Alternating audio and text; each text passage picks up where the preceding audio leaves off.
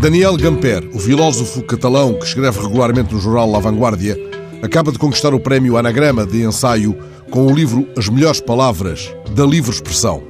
A liberdade de expressão é um dos tópicos da reflexão deste professor de filosofia da Universidade Autónoma de Barcelona. A liberdade de expressão e os tratos de polé a que a sujeitam.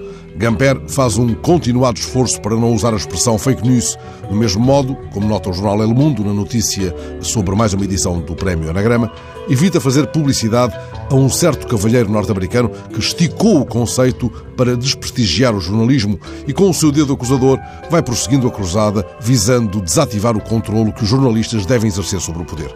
Gamper, que se ocupa particularmente da possibilidade de um uso emancipador ou democraticamente relevante das palavras nas redes sociais, mesmo naquelas que considera mais infectadas pela manipulação do poder, chama a nossa atenção para o importante vínculo político da palavra, colocando sempre a ênfase na ideia de que ela é um instrumento para a democracia.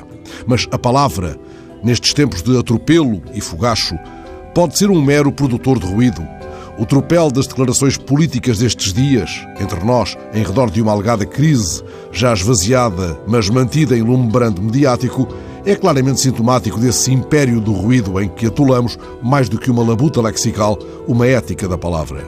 Gamper diz-nos que nem tudo está perdido, que temos a capacidade de ouvir por entre o ruído.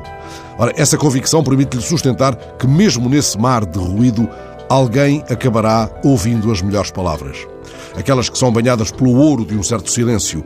Desse ponto de vista, ganha particular relevo o silêncio mais comentado nestes dias em que a palavra teve entre nós o seu reino ruidoso.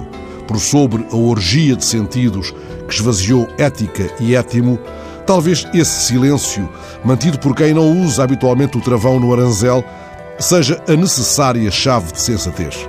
Talvez esse silêncio nos ajude a ouvir, a encontrar as melhores palavras por entre o ruído.